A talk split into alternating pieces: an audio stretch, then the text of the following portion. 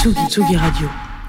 Bonjour à toutes et à tous et bienvenue sur Ping et Pong, l'émission mensuelle de TAF Mag sur la Tsugi Radio. On est de retour cette nouvelle saison pour la rentrée. On est super contente d'être ici ce soir avec vous. Le principe de l'émission Ping et Pong est simple et vous vous en souvenez. On réunit chaque mois pendant une heure deux artistes ou acteurs culturels d'un même domaine pour parler de leur métier, de leurs histoires et de leurs inspirations. Parce qu'on a envie que vous aussi, vous soyez inspirés. Ici, TAFMAG, à l'antenne. TAFMAG, c'est bien sûr votre magazine culturel qui recense depuis 2013 sur web et sur papier des histoires d'inspiration, d'héritage et de génération. TAFMAG, c'est aussi l'agence créative pardon, qui accompagne les marques en communication et événementielle grâce à nos artistes. Sur ce plateau avec nous, Pauline et Marie, aka Ping et Pong. Aujourd'hui, on va parler musique, pop actuelle, chansons françaises et on reçoit nos deux invités. Janie, bonjour. Bonjour. Tu es auteure, compositrice, interprète. Ouais. Tu as sorti ton premier EP Petite Blonde l'année dernière et tu sors ton premier album Petite Fleur le 1er octobre prochain. Donc ouais, toujours des fleurs, toujours des fleurs le 1er octobre, c'est ça. On t'a découvert il y a quelques temps avec Taf Mag et c'est d'ailleurs pas la première fois qu'on se parle puisqu'en oui. fait on s'était déjà vu en interview. On avait pris un apéro interview. Exactement, l'année dernière pendant le premier confinement. Ouais. Donc on est ravis de te retrouver ici ce soir. Ravi aussi. En vrai. À tes côtés, on reçoit Laurie Darmon. Laurie, bonjour. Bonjour. Tu es également auteur, compositrice, interprète et tu as sorti ton premier album Femme Studio en 2020 euh, dernier et un EP 15 minutes 41 en juin 2021. Ça fait quelques temps qu'on souhaitait t'inviter sur TAFMAG, donc bienvenue sur ce plateau à nos Merci beaucoup. On va bien sûr revenir tout au long de l'émission sur vos activités et actus. D'ici là, c'est parti pour une heure de ping et pong sur la Tsugi Radio. Vous écoutez Ping Pong avec Tef Mag sur la Tsugi Radio.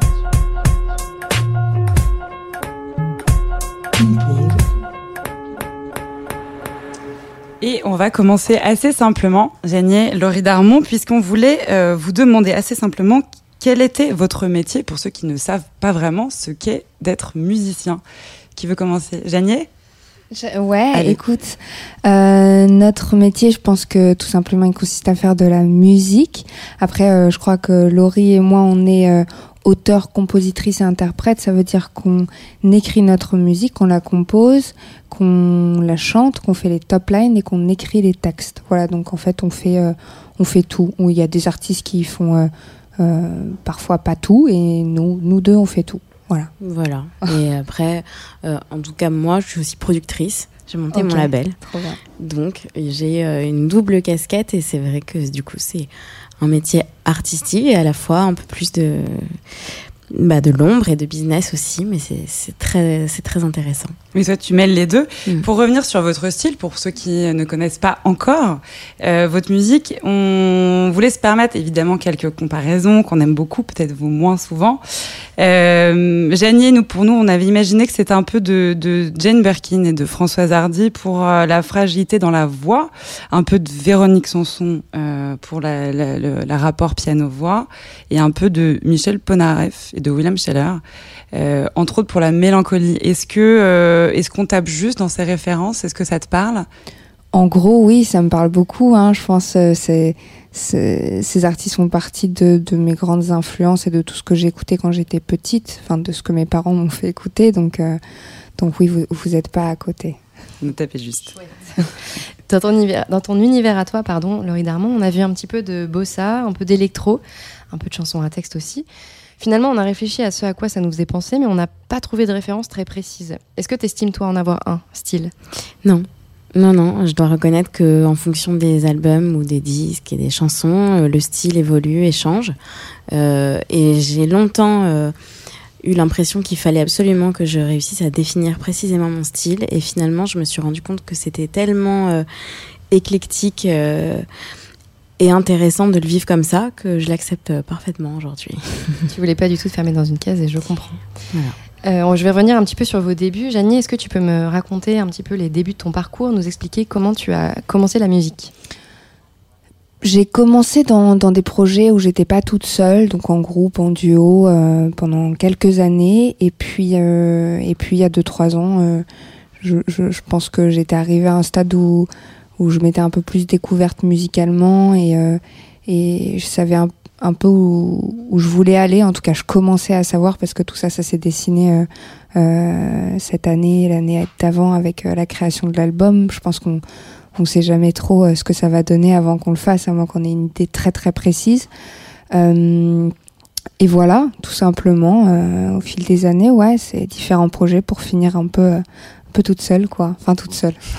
à chanter toute seule, en tout cas. Oui, parce qu'on n'est jamais vraiment tout seul. Non. Toi, Laurie, tu as commencé euh, très jeune, il me semble euh, ben, j'ai commencé la musique assez jeune, mais après, euh, j'ai commencé à le faire sérieusement, euh, à envisager que ce serait un métier à 24 ans. Euh, donc il y a 5-6 ans. et puis, et puis je me suis assez vite, enfin, je me suis tout de suite lancée dans un truc solo. Mais avant ça, euh, j'ai toujours fait un peu de musique, c'est vrai, et j'ai commencé à composer à 16, à 16 ans. Mais je faisais des études de droit, etc. Donc je me suis jamais, euh, je me suis jamais dit que j'allais le faire sérieusement avant que, que, que je me rende compte que c'était euh, vital. Oui, que tu voulais en faire de, de ta vie. Toi, Janie, tu t'as décidé que tu voulais justement faire de la musique ta vie quand à peu près? Non, en fait, il euh, y a toujours eu de la musique à la maison. Mes parents euh, se rencontrés dans un orchestre. Euh, tout, toute la famille jouait d'un instrument ou chantait. Donc, en fait, c'était très naturel pour moi de faire de la musique. c'est si je me suis pas dit je veux devenir chanteuse ou je veux faire de la musique, c'était c'était en moi. Bon, c'est sûr qu'à un moment donné, on se rend compte que ça devient plus concret, donc on se dit ah oui bon, là je suis peut-être passée d'un peut-être d'un niveau un petit peu supérieur ou en tout cas oui là je vais gagner ma vie avec ça mais c'était un processus très naturel euh, ça. Est-ce que ça paraît très long justement parce que euh, évidemment vous faites de la musique depuis longtemps, les médias s'intéressent euh, comme nous d'ailleurs depuis longtemps euh, à, aux artistes émergents, ce qu'on appelle les artistes émergents de la scène euh, émergente. Et euh, cette visibilité nouvelle, c'est un peu pour nous la partie euh, euh visible de l'iceberg. Il y a toute la construction qui s'est faite pour vous avant. Euh, et vous êtes aujourd'hui vus comme des, les, les, jeunes premiers de la musique française. On l'a beaucoup vu.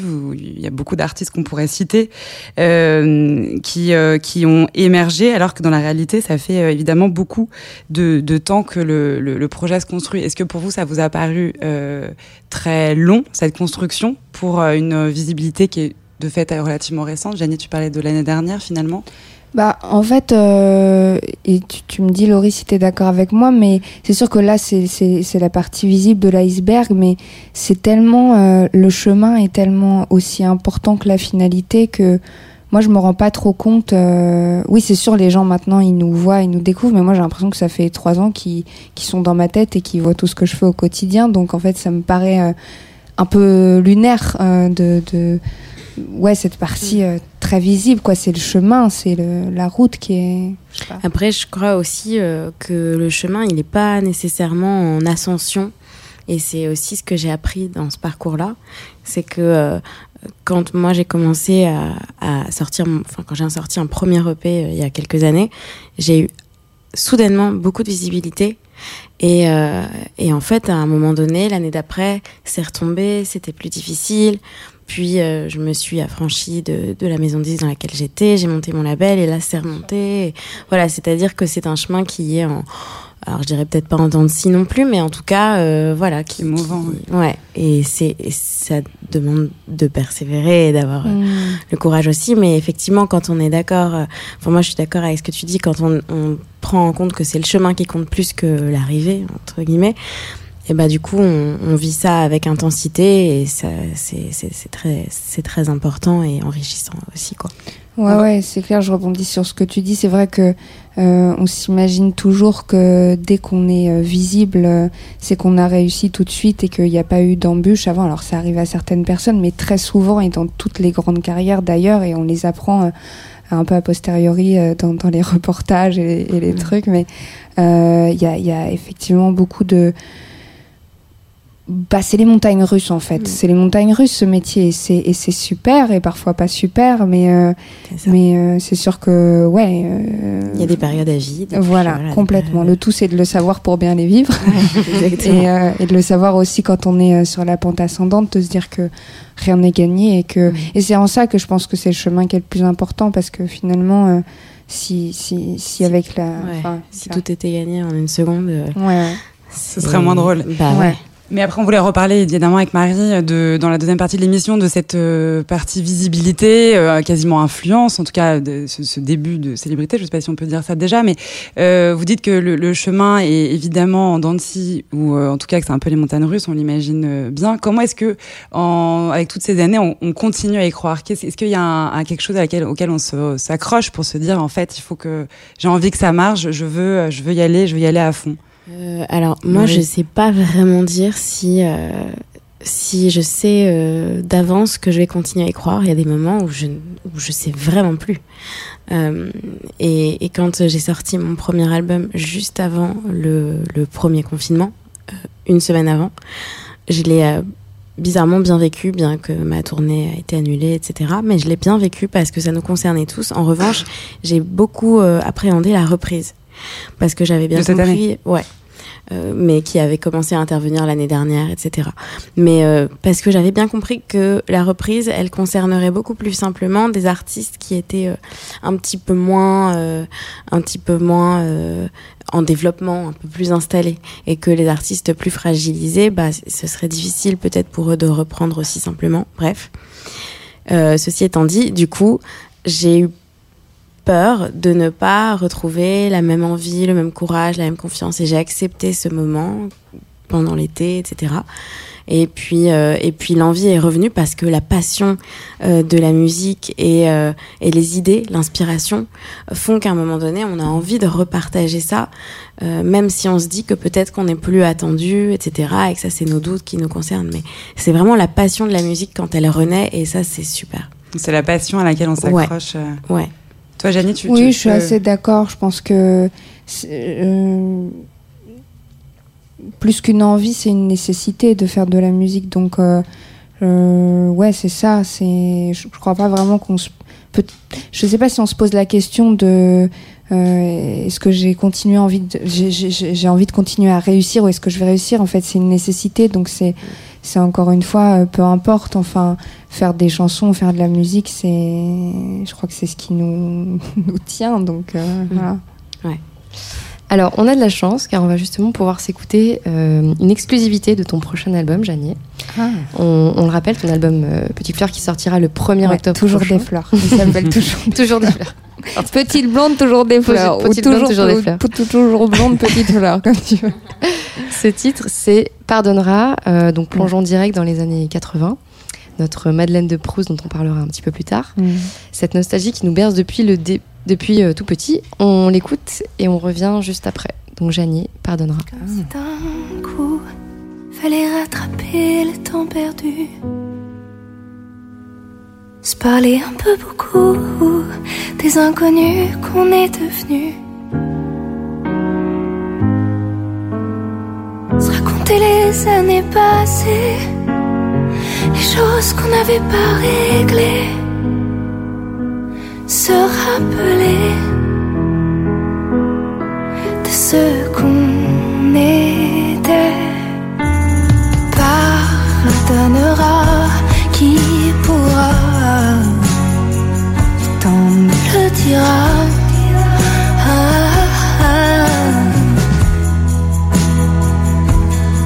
Tu sais, toutes les familles sont faites comme ça. Y a des choses qu'on dit pas, des choses qu'on emportera. Mmh. Pardonnera, pardonnera pas. J'ai maquillé mon cœur de nos souvenirs. J'ai souvent voulu les effacer, les meilleurs comme les pires. Les jours et puis des mois régner le silence du roi. Qui le premier de nous deux rira, pardonnera qui pourra,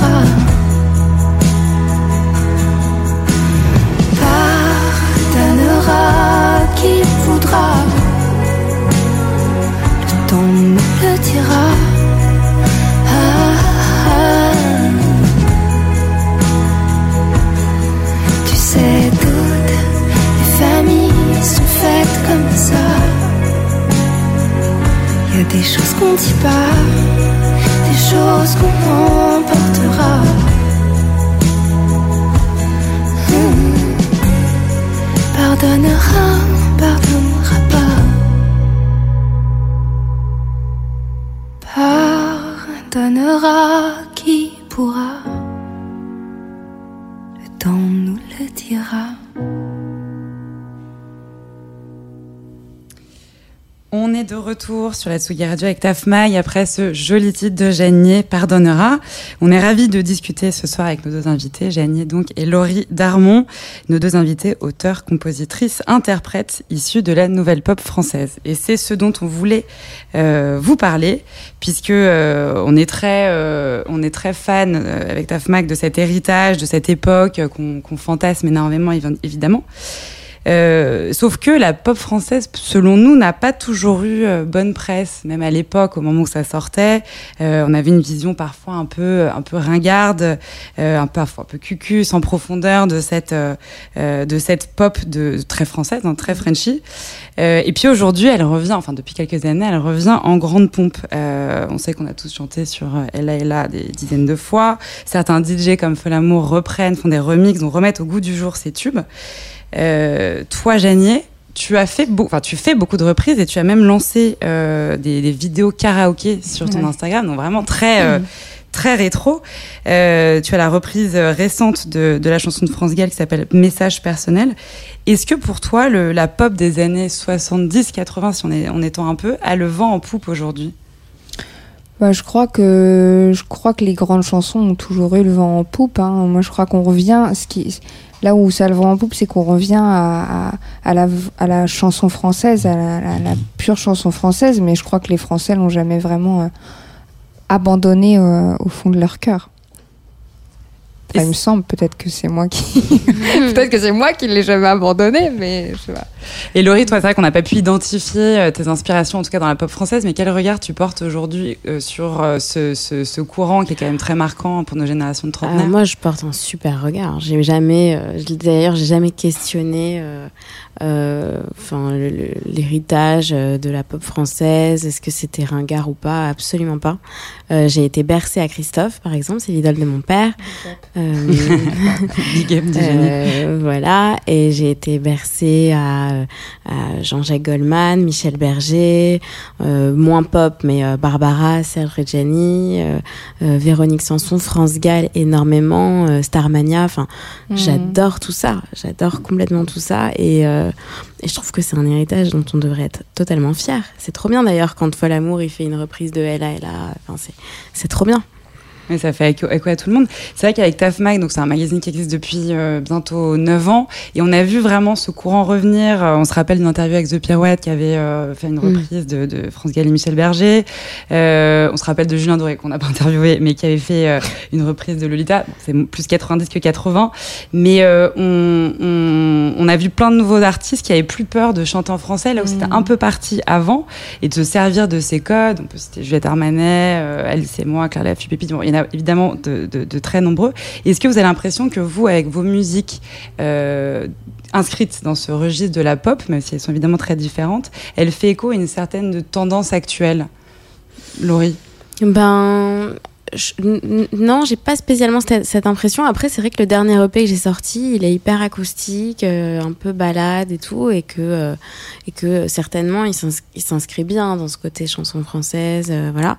Mais, mais je, je calcule pas en fonction de ça, en tout cas, et, et je pense que, je pense que en effet, c'est une, c'est une influence, c'est un héritage, c'est ce que j'ai écouté, mais j'ai écouté aussi tellement d'autres choses que c'est peut-être ce qu'il en ressort, c'est un, peu un, mix, c'est un peu éclectique. Musique. Mais si ce qui en ressort, c'est ça, euh, je suis très fière. Écho. Et toi, Janine, qu'est-ce que tu penses de, de, ce, de ce revival par rapport à ta musique? Moi, je pense qu'effectivement, c'est un héritage, comme le dit Laurie, c'est tout notre patrimoine euh, de la chanson. Moi, j'ai pas l'impression que ce soit vraiment euh, parti, ou alors peut-être 10 ans euh, dans les années 2000, quoi, mais en vrai, euh, je crois pas que.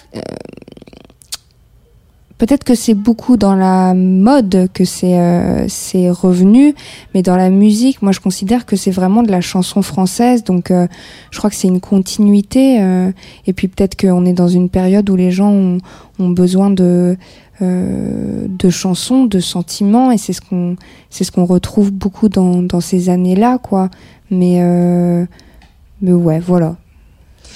Et une question que vous posez avec Marie, c'est aussi, euh, là on parle de pop française, mais à l'étranger, euh, est-ce que vous pensez que votre musique, elle vit déjà ou elle est capable de vivre euh, auprès de personnes qui n'ont pas forcément tout ce background de pop française qu'on connaît par cœur, évidemment? Laurie. alors moi j'ai une anecdote quand même super, c'est que en Chine, euh, j'ai des millions de streams, ce que je ne comprends absolument pas. Ils sont ils sont friands de, des Français. Voilà. Euh, ce, qui est, ce qui est cool parce que quelque part ça veut dire que tout ne tient pas qu'au texte. euh, Donc voilà. Mm. Euh, et après, euh, sinon, quand j'ai commencé, euh, là où ça a vraiment beaucoup marché, au tout début, c'était en Amérique latine. Euh, donc au Brésil, au Mexique, c'était dans le top viral de Spotify, en Espagne, tout ça. Donc je ne sais pas où ça en est, comment ça vit, etc. Mais c'est cool de se dire qu'effectivement, ce, qui ont- ce que de la, de la chanson française a une vie potentielle ailleurs que dans des pays francophones. Oui, finalement, la, la langue n'est pas une barrière. Et en, en parlant d'héritage euh, des années 70-80, Janine, toi, tu fais beaucoup de sessions karaoké, Pauline le disait, à l'esthétique euh, très chiadée, très représentative de cette, euh, de cette époque, sur ton compte Insta. Euh, D'où vient cette envie de reprendre ce format karaoké sur tes réseaux sociaux? Ah, en fait, euh, il y a deux ans, euh, je commençais à, comprendre que j'allais euh, j'allais sortir mes chansons, mais je voulais quand même ramener euh, de la musique sur mes réseaux, mais j'avais pas envie euh, juste de faire des reprises simples, voilà, parce que j'avais envie de faire ça sur la durée pour accompagner un peu tout tout, tout ce chemin. Donc je me suis dit, euh, comme moi j'ai fait beaucoup de karaoké quand j'étais euh, quand j'étais enfant euh, dans mon village, mais vraiment euh, beaucoup. Euh, je me suis dit, je vais, je vais reprendre ça. J'ai envie de faire des karaokés et puis euh, puis comme ça, je vais faire. Enfin, ça va être très. euh, j'ai perdu le mot, mais euh, fédérateur parce que c'est des gens que les chan- des chansons que les gens connaissent. Donc euh, forcément, ça, ça, ça va les faire. euh, les faire triper quoi. Donc euh, et puis en fait, j'en ai fait un, puis deux, puis en fait, je me en faisant, je me disais mais c'est très représentatif de mon univers. En fait, je l'ai construit en même temps que le concept entre guillemets s'est développé. Et surtout, surtout, surtout, je m'amusais à les faire quoi. À chaque fois, euh, chaque vidéo, chaque choix de chanson, chaque DA, euh, c'était c'était comme euh, ouais un, un- un tout petit film d'une minute où euh, où je me mettais en scène. Enfin, il y a beaucoup de second degré dans les karaokés. euh, pas une seule fois, je chante Niagara comme ça pour de vrai quoi.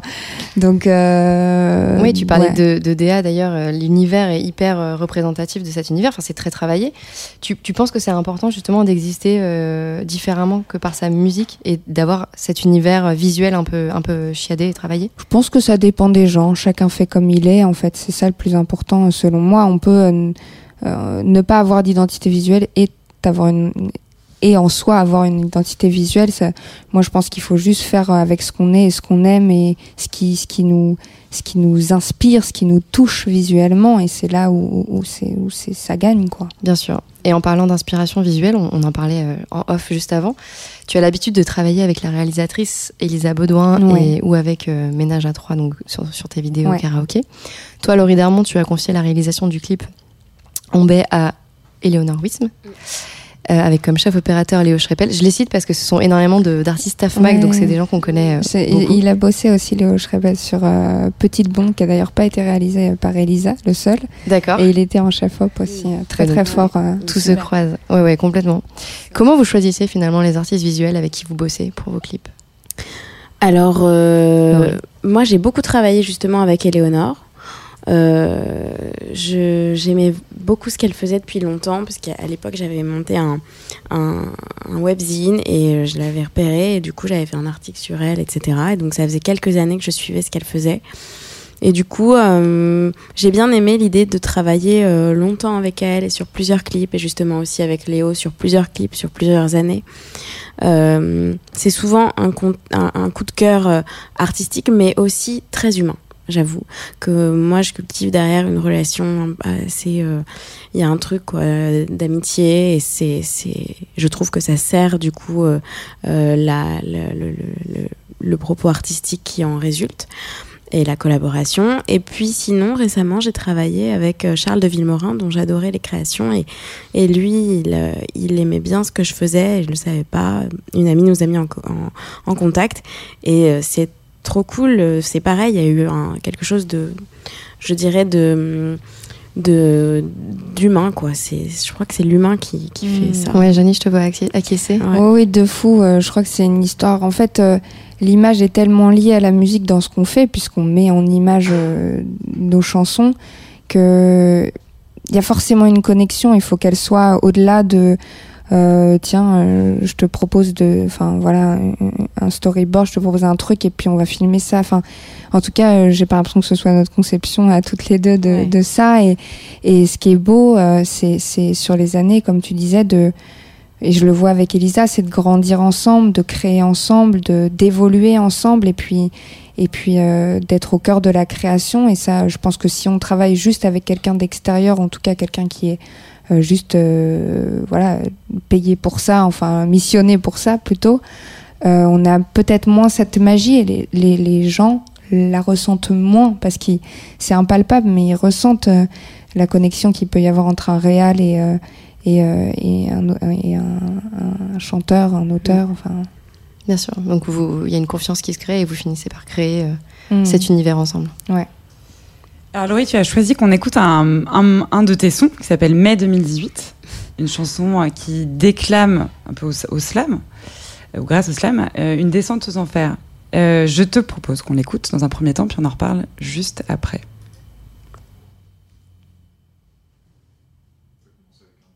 « 29 mai 2018. Le dire enfin. Prononcer sans détour le mot dont on a dissimulé les contours ici et là. Le dire à voix haute, parce que c'est important. Le raconter parce que c'est le récit d'une autre qui m'a permis de comprendre ce qui m'arrivait à moi. L'été de mes 17 ans, l'anorexie mentale est entrée dans ma vie. Elle s'est emparée de mon corps, de mon inconscient, de ma conscience aussi, plus tard.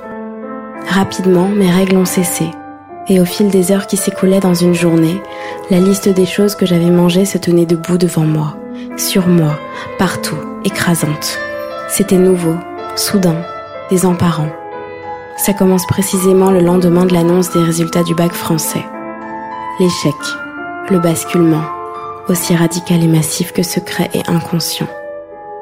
Je me souviens d'une promesse silencieuse de quelques secondes faite à ce moment-là devant un miroir. Je vais devenir la meilleure, la plus puissante, partout. Je revois ma tenue, ma coiffure, mon visage et mon regard. Il y a une autre que moi dans mon corps à cet instant précis. Je le comprendrai bien plus tard. Au retour de l'été, j'attaque ma terminale scientifique comme mon intro service militaire. Levé à 6 heures, une demi-biscotte sans rien avec un café, et des exercices de sport qui se comptent en secondes, puis en minutes, puis en heures. Toujours plus loin, toujours plus dur. Une rage, une colère, la sensation terrible de brûler, et pour éteindre l'incendie du corps après les repas, il faut s'agiter comme une folle. Prison transparente. Je maigris un peu, mais pas assez pour qu'on ne soupçonne quoi que ce soit. L'année se déroule dans une solitude et un froid que rien ne réconforte. J'ai mon bac scientifique et de très bons résultats, mais le mal est là, profondément ancré. Je m'égare un an en école de commerce. Je m'y ennuie, je vagabonde dans le 11e, dans les petites librairies de quartier, à la recherche de je ne sais même pas quoi. Jusqu'ici, le mot n'a toujours pas été prononcé. Et puis je tombe enfin sur un livre, Jour sans fin de Delphine de Vigan. Énième quatrième de couverture que je lis. Mais cette fois c'est ça. L'anorexie. Je suis anorexique. Je l'intègre petit à petit. Je n'en parle pas. L'année suivante, je commence des études de droit à la Sorbonne. J'ai un copain. Son regard me fait m'aimer un peu mieux. À ses côtés, je mange beaucoup. Les rondeurs et les excès n'ont plus d'incidence. Mais c'est pire en fait. Je le mesure après la rupture. Même dans ça, tu échoues. Tu n'es pas capable de le garder. Tu n'es pas assez bien. J'ai tout juste 20 ans et l'anorexie s'abat de plus belle. Ne pas s'asseoir dans le métro, ne me déplacer qu'en vélo, qu'il vente, qu'il pleuve, qu'il neige. Souffrir, jouir dans la souffrance, tout inversé dans mon cœur. Et puis manger trois pommes le midi à la fac, puis deux, puis une. Avoir faim, être au bord de l'évanouissement et aimer ça. Mais le corps fatigué, je n'ai plus la force de me rendre à la fac. Continuer à distance, pyjama trop grand, l'angoisse du matin, crise de larmes à répétition, la détresse dans les yeux de mes parents. Pourtant, on lui a tout donné, elle a tout pour être heureuse, elle était si brillante. Qu'est-ce qu'elle nous fait, merde? J'ai 21 ans, toujours pas mes règles. Je commence entre autres une psychanalyse, deux fois par semaine, qui s'étalera sur un an et demi. C'est dur, mais je tiens quelque chose. Une lueur. C'est un travail qui prend toute la place. Les populaires et les autres, le regard des autres, la place dans le groupe. Tout cela est lié. La nourriture n'est que la manifestation concrète de ces mots qui prennent racine dans l'adolescence, l'enfance. J'étais prédisposée. Mais il me faut parler beaucoup avant qu'on voit le travail porter ses fruits. Il me faut tuer le lien avec la mère, le père, exister seule et par moi-même. Il me faut accepter qui je suis. Différente certainement de ce qu'ils avaient projeté, de ce que j'avais faim, de ce que je me suis fait croire. Il me faut trouver ce courage de sortir du schéma des études, de changer de voix, d'accepter la mienne, qui pousse partout sur le papier. Des paroles, des mélodies, des maquettes. Que fait-on de tout ça? Je suis en deuxième année de droit. Je vais péniblement jusqu'à la licence, que j'obtiens. C'est le début d'une autre ère. La guérison est en marche. Cela durera plusieurs années.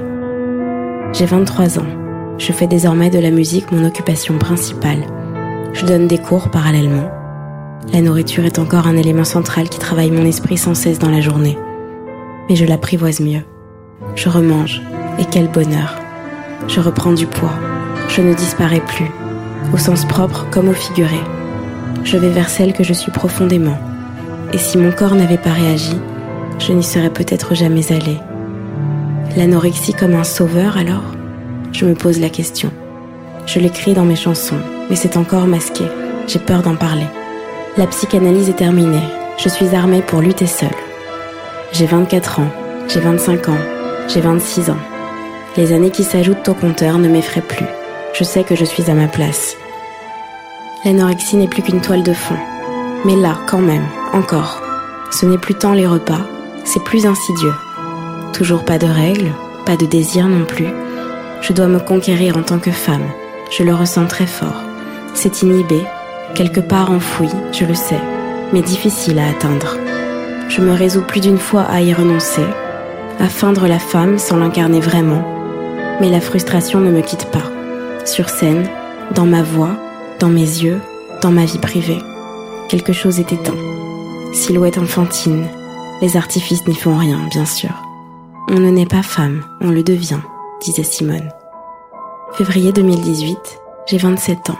Je fais des choix qui me suspendent au vide. Je pourrais considérer que ces décisions marquent des échecs. Pourtant, cette fois, ça ne sonne pas comme ça. Je quitte presque tout. Plus de repères, l'appréhension de la phase angoissante qui va certainement venir m'envelopper. Mais non, non.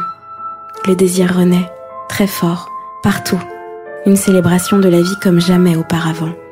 L'ivresse, la légèreté, le féminin, la jouissance. Je me sens vibrer. Je me sens vivante. Ce qui doit s'écouler s'écoule de nouveau, presque dix ans après. Un souffle créatif s'empare de moi. C'est rapide et intense. Le deuxième album naît en quelques semaines, si différent d'avant. C'est magnifique à vivre. L'anorexie me quitte sur la pointe des pieds. Je la regarde me devenir étrangère. C'est long dix. Peut-être reviendra-t-elle, je n'en sais rien. Mais je la domine aujourd'hui.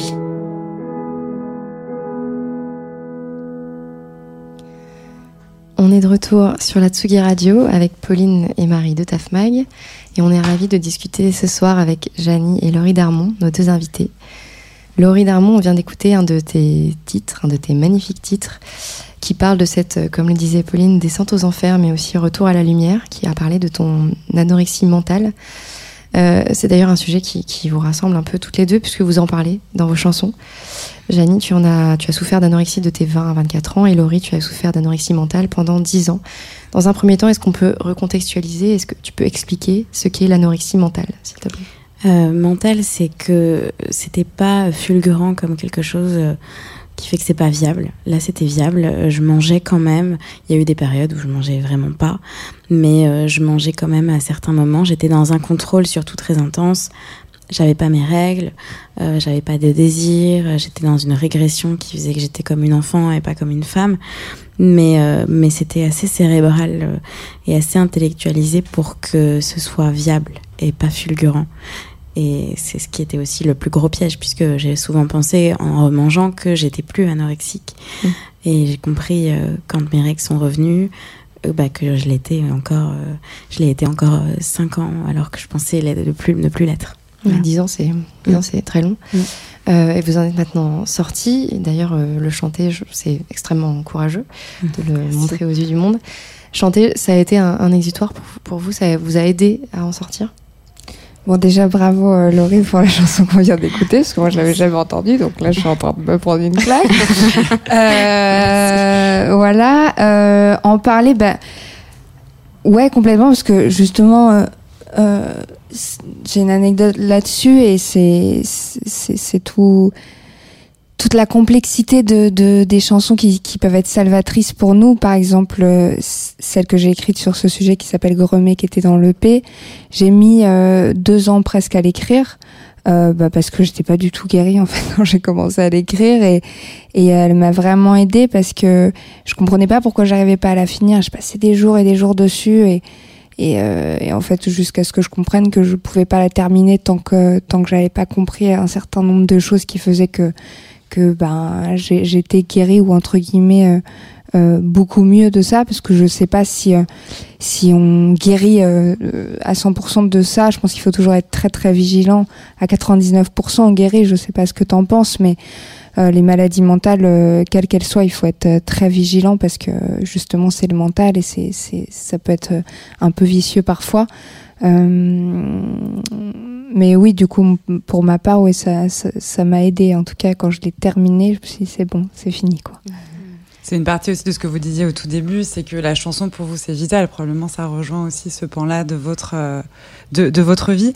Euh, là, ce qu'on voulait aussi, ce dont on voulait parler, c'est qu'on voit qu'il y a un retour. Euh, un véritable retour de, de, de chansons engagées. Euh, vous, c'est un sujet, donc euh, l'anorexie, que vous avez euh, voulu euh, défendre dans vos, vos chansons. en tout cas, dans la, dans la pop et avec la jeune génération d'artistes, toujours cette scène, cette, cette, scène émergente, on voit que il y a plein de sujets qui ressortent, la sororité,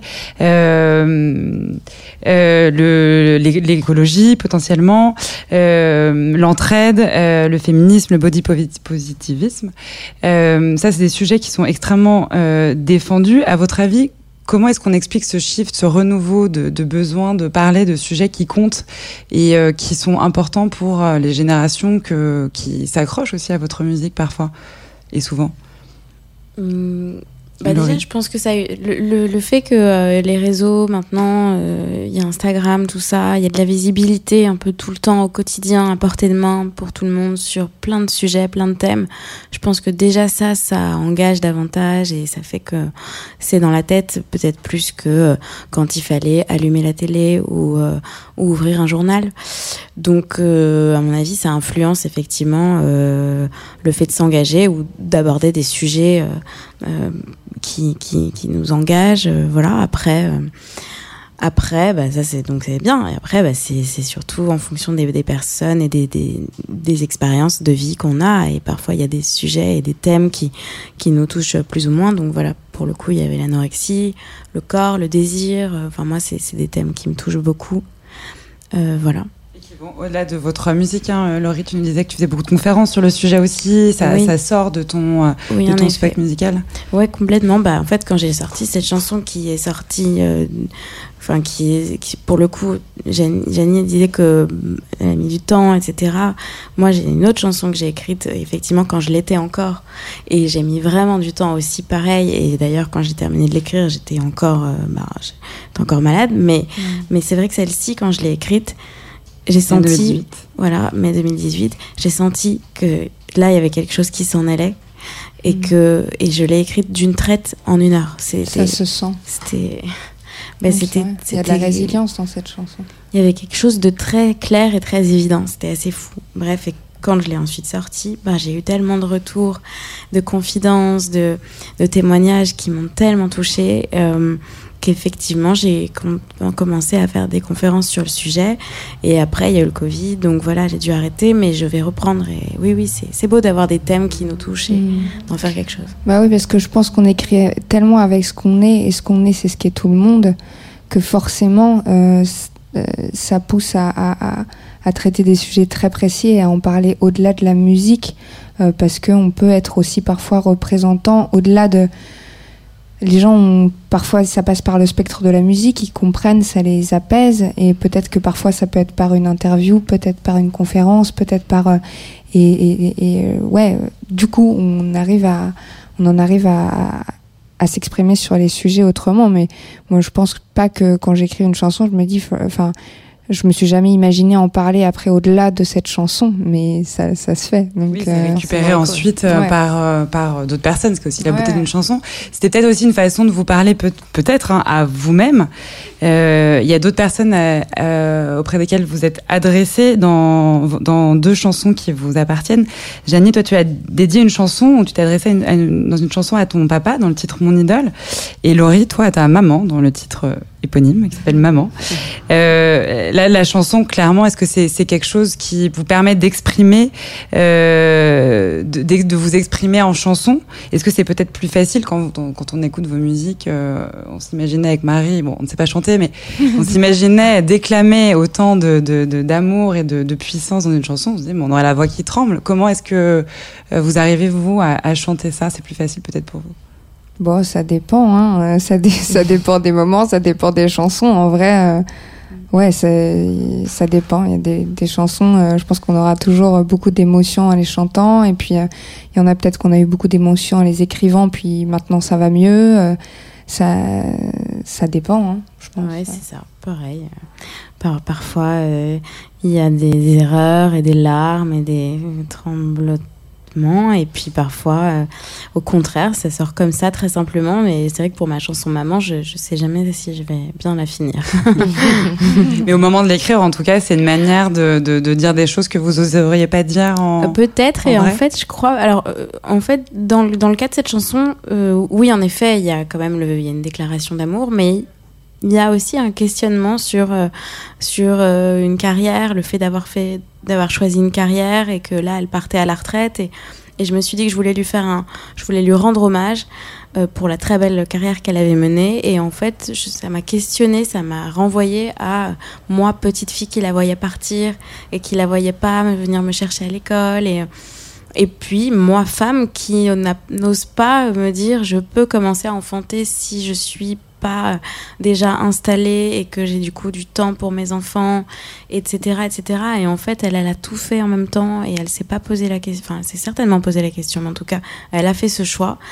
Euh, elle ne s'est pas dit euh, non, non, non, moi, je dois être une femme qui euh, ne travaillera pas si je veux avoir des enfants, ou alors je ne serai pas une bonne mère si je travaille. Enfin bref, elle l'a fait.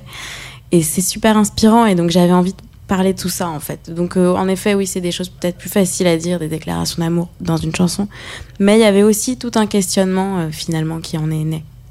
Il y, a- souvent, euh, je rebondis là-dessus, je me rends compte qu'il y a souvent des questionnements et des choses qu'on règle après avoir écrit et sorti les chansons. Il y a des trucs que je découvre ou dont on me parle parce que les gens ont un regard différent sur, sur ce qu'on fait. Je me dis, mais je vais partir un an en thérapie avec ce que tu viens de me dire là, tu vois, c'est, c'est un truc de fou et c'est, magique, quoi, c'est, c'est génial. Les chansons, en fait, euh, elles, elles ont tellement assez des trésors, quoi, pour soi-même en tout cas. Et pour les autres, que vous, c'est quand même un très beau cadeau d'avoir des chansons euh, en, son honneur. Euh, et là, on va, on va parler, ou écouter plutôt un homme heureux, lui.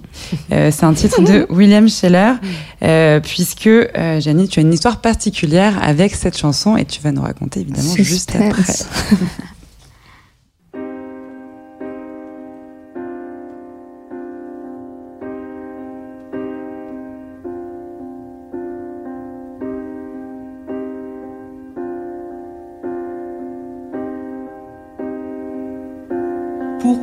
les gens qui s'aiment sont-ils toujours un peu les mêmes?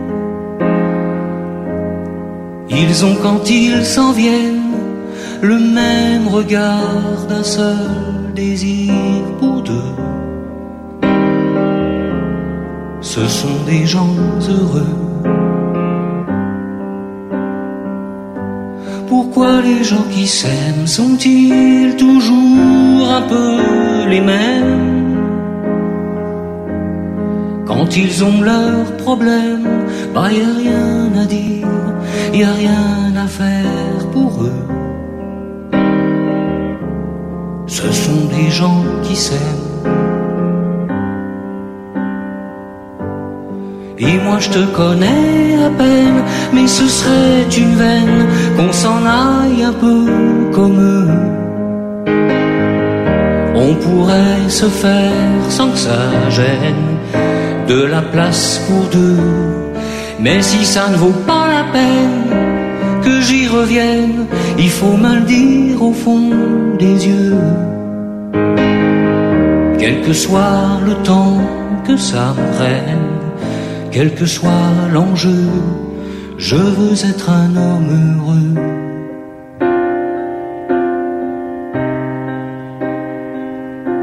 Pourquoi les gens qui s'aiment sont-ils toujours un peu rebelles? Ils ont un monde à eux que rien n'oblige à ressembler à ceux donne en modèle.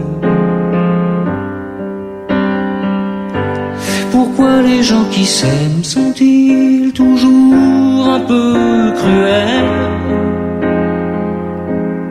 Quand ils vous parlent d'eux, il y a quelque chose qui vous éloigne un peu. Ce sont des choses humaines. Et moi je te connais à peine, mais ce serait une veine qu'on s'en aille un peu comme eux. On pourrait se faire sans que ça gêne de la place pour deux. Mais si ça ne vaut pas la peine que j'y revienne, il faut mal dire au fond des yeux. Quel que soit le temps que ça me prenne, quel que soit l'enjeu, je veux être un homme heureux.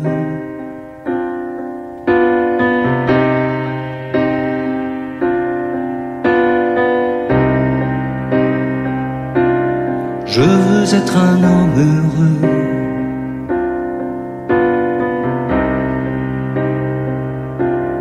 Je veux être un homme heureux.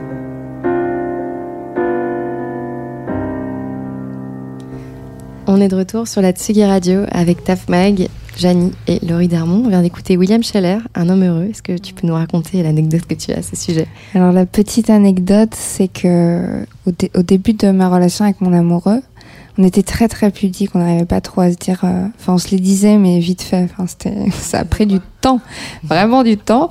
Et euh, on a fait un voyage à Prague tous les deux. C'était au bout de trois mois, je crois, et c'était la première fois où on se donnait la main, donc euh, voilà, super.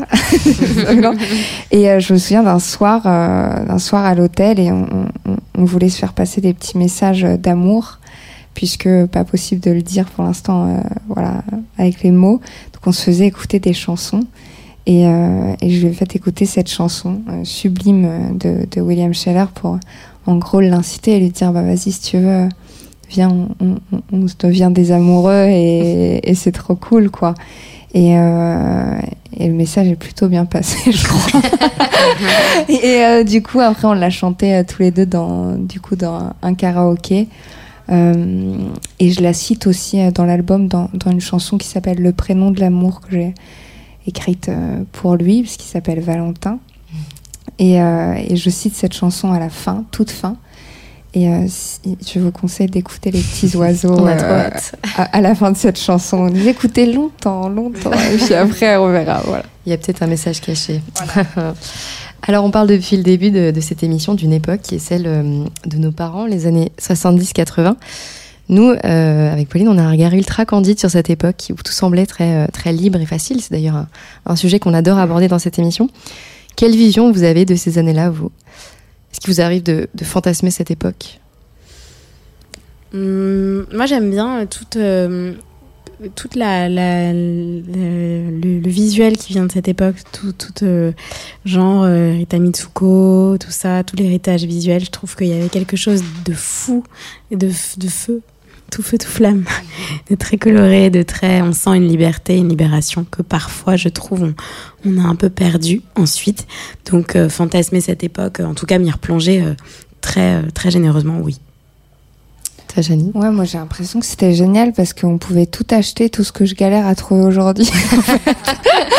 Genre la déco, euh, les intérieurs, les vêtements et tout. Je me dis en fait eux, ils avaient ça tout le temps partout et nous on doit on doit se taper tout- euh. toutes les brocantes et les trucs pour trouver ça. Je me dis que ça devait être quand même vachement bien, ça devait être hyper riche. Peut-être qu'on dira ça dans dans 30 ans de notre époque hein, c'est sûr même mais j'ai l'impression que c'était très riche, très osé, très Enfin, il y avait plein de couleurs, il y avait plein de formes. il y a- Enfin, je sais pas. J'ai l'impression que plus ça va, plus plus on peut-être on, se fait un petit peu plus euh, chier. Quoi, je sais pas. En tout cas, moi, euh, moi, oui, ça- c'est c'est comme ça. Donc, Toi, c'est un euh, univers qui te, qui te parle. Et on le voit d'ailleurs très bien dans, dans tes clips. Et... Ouais, j'adore. Mais vraiment, c'est un truc, je sais pas pourquoi ça me touche, quoi. Je vois des, des choses, ça me, je, je, je vois, je vois des formes, je vois des couleurs, ça me, ça m'attire, quoi. C'est, ça aurait pu être les années 40, ça aurait été pareil, mais là, c'est, tombé sur ces années-là. Alors, vous avez toutes les deux euh, 26 et, et 30 ans. À votre avis, qu'est-ce qu'on a de plus, euh, notre génération, que les années 80 n'avaient pas? Question piège. Bah, euh, je pense que ça rejoint un peu ce que disait Laurie, c'est toute cette libération qu'on a aujourd'hui grâce à Internet euh, qui permet à, beaucoup, beaucoup de sujets d'être abordés, d'être euh, libérés, de, la, connexion est plus facile. Du coup, je crois qu'il y a, ouais, c'est- ça qui change euh, énormément, quoi. Ouais. Et puis la place aussi pour, euh, pour parler de choses qui, qui concernent un peu plus l'intime, mais je veux dire même oser dire dans des conversations en one-to-one euh, euh, que on, on voit quelqu'un, euh, que euh, on se pose telle et telle question, c'est moins malvenu, c'est moins bizarre, euh, on ne pense pas qu'il y a que les fous qui Mm. font ça, etc. Et euh, peut-être aussi, bah, évidemment, euh, qu'est-ce qu'il y a de beaucoup mieux bah, Une libération au niveau de, de pouvoir dire euh, qui on est, quel- de quel- co- comment on se sent dans le genre, dans l'orientation Mm. sexuelle. Ça, c'est énorme. Bien sûr, Ouais, avance. sûr. Ouais, de fou. Et Janie, tu parlais de Internet. Moi, je vais revenir un petit peu sur les réseaux sociaux même. Euh, c'est clairement un nouvel outil que les années 80 n'avaient pas. En tant qu'artiste, euh, finalement, tu te retrouves à avoir un rôle d'influenceur, peut-être un peu malgré nous, sur Instagram, alors qu'on n'est pas forcément tous faits pour ça. Comment vous vivez chacune cette représentation et parfois même cette euh, surreprésentation euh, sur, euh, sur vos réseaux sociaux? Janie, Laurie Vas-y, vas-y. Bah, c'est bizarre parce qu'à la fois j'adore et à la fois je déteste. Parfois, j'aurais vraiment aimé être dans les années 80 et me dire qu'il n'y avait pas du tout ça et, et laisser euh, ce travail-là aux gens qui étaient qualifiés pour. Euh, mais parfois, j'adore parce que c'est un outil formidable de communication et de création et de déclinaison. Mais, euh, mais je pense que c'est un peu à double tranchant parce que c'est pas forcément euh, quelque chose qui est naturel. Euh, c'est quelque chose en plus de notre métier, ce qu'on fait nous, c'est-à-dire écrire des chansons et les et les chanter et les défendre. euh, enfin voilà, en tout cas les, les proposer. Et ça peut être, euh, je pense qu'il y a, il y a ça, c'est pas c'est pas tout noir, c'est pas tout blanc, c'est à double tranchant vraiment. Ça peut être super comme ça peut être euh, pas super. C'est très utile, mais ça peut être très chronophage, très compliqué aussi au niveau de euh, de l'estime de soi, de la confiance en soi, euh, parce que euh, parce que suivre la vie de, de, de gens en temps réel, voir ce qu'ils font, voir ce qu'ils font pas, euh, euh, tout est enjolivé, tout est Enfin, et en même temps, euh, ça permet aussi de d'aborder, comme je le disais, tellement de sujets. Et et il y a des contes qui sont euh, qui sont sublimes dans l'autodérision, dans dans dans dans en tout cas euh, euh, une clairvoyance par rapport aux réseaux sociaux. Je vais un peu dans tous les sens, mais c'est un peu tout ce que je pense en même temps. Voilà. En gros. Ouais. Non, c'est vrai que c'est bizarre, mais, mais après, euh, enfin, ce qui est bizarre, c'est de devoir se dire que tout le temps, il faut tenir un peu un certain truc et que c'est pas euh, que quand on veut et que quand on, on peut. Et il y a un truc un peu à tenir, effectivement. Je veux dire, quand c'est nos réseaux nous-mêmes. Et, euh, Mm. et Oui, parce Et que vous ça, les gérez toutes les deux. Vous, vous- ouais, vous êtes moi, je les gère moi-même. Ouais. Voilà. Ah bah ouais. Mais du coup, je joue pas toujours le jeu, quoi. Je- Enfin, en fait, j'essaye d'être la plus vraie possible. Ouais, Donc, puis euh, je, je crois que c'est pas tout le temps obligatoire en vrai. Enfin, il y a, il y a plein d'artistes qui sont pas euh, des, des, des as des réseaux sociaux et puis Mm. c'est pas très grave non plus. Je veux dire, euh, faut- en fait, faut faire juste comme on a envie, Ouais, quoi. Je pense, hein, en vrai. Est-ce que vous osez vous montrer aussi sur votre euh, vrai jour, c'est-à-dire pas toujours la, la vision très instagrammable de euh, tout va bien, tout est parfait, alors qu'évidemment, euh, comme chacun, euh, on peut avoir des, des petits coups de mou dans une journée. Est-ce que c'est pas trop fatigant de, de montrer qu'on est que, que, que, que tout, on est irréprochable sur les réseaux Mais je crois que moi, c'est ce qui m'amuse le plus, à la limite. Par exemple, hier, j'étais, je suis tombée en panne et, euh, et euh, je, je, je l'ai partagé sur les réseaux et c'est finalement quand même un fan euh, qui est venu nous dépanner. C'est ouais. exceptionnel. T'as de la euh, chance, vas-y, ouais, file-moi un peu tes fans ah comme non, ça mais au cas où. euh. incroyable quoi. Donc euh, voilà. Après, je trouve que c'est ça qui a la limite est drôle, c'est aussi de pouvoir se, d'avoir cette autodérision personnelle et voilà. Mais euh, bien sûr, il faut aussi quand même tenir parfois. Et puis parfois, on a évidemment envie de se montrer sous un bon jour. Donc euh, Ouais, c'est c'est peut-être le, le seul endroit où on peut le faire. en ouais. vrai. Mais je pense que, euh, en ce qui me concerne, ma vulnérabilité, elle se trouve dans mes chansons plus euh, que dans mes stories quotidiennes. Je, me, je, me, ça me, je suis très pudique et ça me gêne un peu de. Euh, de- je parle de choses très graves, hein, bien sûr, euh, tomber en panne, ça me fait trop rire de le voir et de le partager. mais des choses, je me vois pas me filmer en train de, de, de, de pleurer ou de me poser mille questions ou d'avoir mes. Après, en parler sous forme de chansons ou de posts ou de textes ou de trucs, Plus oui, réfléchi. plus réfléchi, mais. euh, mais euh, après, ça regarde la, enfin, la, la, la, la pudeur de, de chacun. hein, puis, et puis, en fait, si, si ça fait du bien à la personne qui le fait, ma foi, euh, pourquoi pas Et à l'inverse, comment est-ce qu'on gère son, son rôle Euh, Vous avez des communautés qui sont aussi euh, assez importantes. Euh, vous êtes un peu... vous vous posez un peu comme des égérés auprès de ces communautés qui vous suivent, qui sont, qui dépendent un peu de ce que vous postez aussi. Est-ce que c'est difficile ce rôle à assumer? Moi, c'est une question que je me pose à chaque fois, enfin très souvent finalement. Est-ce que je dois tenir un certain, une certaine image euh, qui euh, défend des bonnes valeurs, etc. Parce que j'ai un peu d'influence potentiellement, euh, voilà, toute proportion gardée. Ou est-ce que je peux être vraie? Et en fait, je, je donnerai pas de réponse finalement définitive ou exhaustive. Je crois que c'est au cas par cas et je crois que voilà, ça évolue toujours.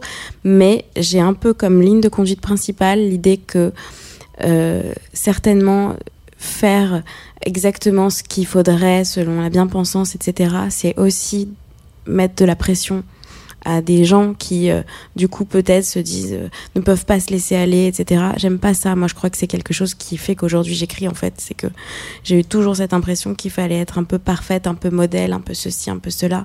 Et non, on est humain et on n'est pas parfait ni rien. Et c'est cool de voir que c'est pas grave, en fait. Et qu'on vit très bien aussi quand on n'est pas parfait. Donc, euh, je veux dire, euh, on n'est pas parfait. Il y en a qui fument, euh, voilà. Bon, et bah, c'est pas grave. Ça Voilà. bien.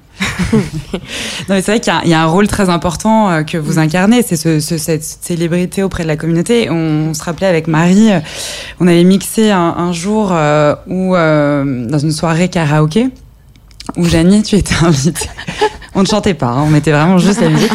Et Janie, c'est ça que t'es arrivé. En fait, c'était rigolo parce qu'on attendait, euh, on t'attendait. Et enfin, les gens t'attendaient, nous aussi, hein, mais. Et euh, il y avait deux jeunes filles qui étaient devant nous, qui avaient, je pense, 16 ou 17 ans, et, euh, et qui euh, t'attendaient de pied ferme. Elles venaient nous voir toutes les deux secondes en disant, mais quand est-ce que j'allais arriver C'était trop mignonne. Et donc c'est vrai qu'il y, y a ce rôle quand même euh, auprès de, de ces jeunes filles. Elles, elles, elles attendent peut-être quelque chose de, de, de, de ce que tu vas leur dire, que, ce que tu vas leur raconter, je, je sais pas. le modèle que tu vas prendre. euh, je, je sais pas, je, je, je, je sais pas, c'est fort de, de, de, de se poser en égérie de, de, de, de quelqu'un d'autre en fait que de soi-même. euh, Je sais pas, j'ai pas l'impression de. Je sais, je sais pas, j'ai pas l'impression de, le- de devoir représenter quelque chose de particulier euh, pour elle, si ce n'est que d'être euh, vraie, naturelle et, et bienveillante. Bienveillante. ouais. Après, euh, le reste, euh, ouais, d'être euh, elle-même, je crois que c'est ça le, le vrai modèle, entre guillemets, que je pourrais leur donner, mais que je sais pas que je leur donne. Enfin, c'est c'est un peu complexe, mais je me dirais jamais, euh, je suis personne pour, euh, pour être prise en modèle, en fait. euh, Enfin, euh, et puis, comme disait Laurie aussi tout à l'heure, euh, ça permet de s'affranchir de, de tout ce qu'on attend de nous, et puis, Mm, mm. voilà, notre rôle, c'est peut-être d'être euh, d'être le plus honnête, quoi. Bah, c'est- ce sont des très belles paroles pour, euh, pour conclure, parce qu'il il est déjà l'heure de conclure. On arrive donc à la fin de cette première émission de la seconde saison de Ping et Pong. Janie, Laurie Dermont, merci infiniment d'avoir été avec nous Avec ce grand soir. plaisir. Merci à vous, c'était un grand plaisir. Ouais. On le rappelle, quelques petites actus. Donc, Janie, tu sors ton premier album euh, le 1er octobre prochain. Toujours des fleurs. On a super hâte. Et je crois que tu es aussi en, en concert très bientôt. Oui, euh, je, je joue le 9 octobre là avec euh, Clou. J'ai des petits regards. Et ensuite, euh, je fais 15 premières parties de, de Zénith avec Vianney, avec un petit Bercy euh, fin décembre. Sympa. un petit, bien sûr. Ouais, un, un petit Bercy. Et euh, après, euh, j'ouvre là dans quelques jours euh, une billetterie pour euh, mon premier concert toute seule au Café de la Danse le 10 mars.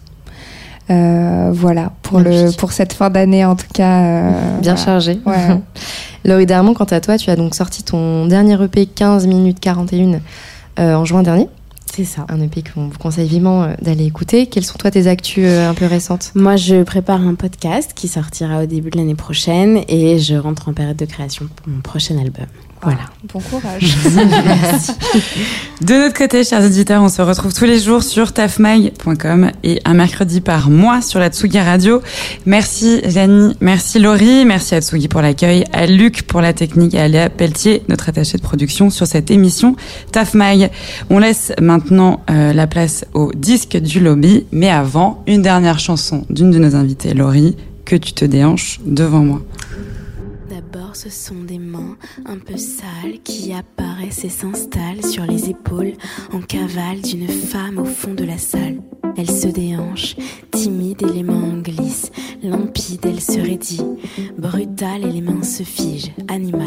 Et puis les visages, les traits se dissolvent dans la sauvagerie des nuits d'excès. Tombent les âges et le reste, la musique résonne, résonne et les corps fredonnent, fredonnent, les regards accrochent, accrochent et moi je m'approche, m'approche. Les mains ne quittent plus sa taille et je la vois qui s'encanaille et me renvoie de moi l'image d'une demoiselle en cage. Alors enfin j'ose et je pose mes mains sur son bassin entré en osmose nocturne entre trois pronoms féminins. Les peaux sont douces,